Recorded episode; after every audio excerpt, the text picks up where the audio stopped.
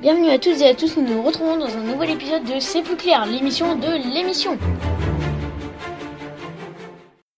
Bonjour à tous et à toutes, on reçoit Diderot aujourd'hui en ce beau matin du vendredi 8 octobre 1749 dans notre émission de radio C'est plus clair. Alors tout d'abord, bonjour monsieur Diderot. Bonjour. Alors vous êtes un écrivain et philosophe français, racontez-nous votre histoire. Je suis né en 1713. J'ai rédigé pendant plusieurs années la rédaction de l'encyclopédie. J'ai écrit plusieurs livres comme Lettres sur les aveugles, à l'âge de ceux qui voient, que j'ai écrit et publié cette année, qui m'a aussi valu de la prison. Vous êtes contre l'absolutisme Pour vous, euh, quelles sont les principaux préoccupations d'un chef d'État Oui, en effet, pour moi, le monarque est là que pour donner les règles à suivre, qui doivent être justes, et que tous les citoyens, sans exception, les respectent.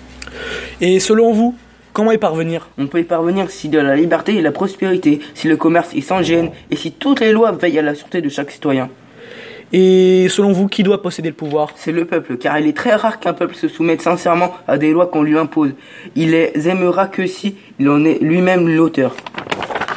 Euh, Merci d'être venu dans notre émission de radio et avoir répondu à nos questions. Au revoir. Merci, au revoir.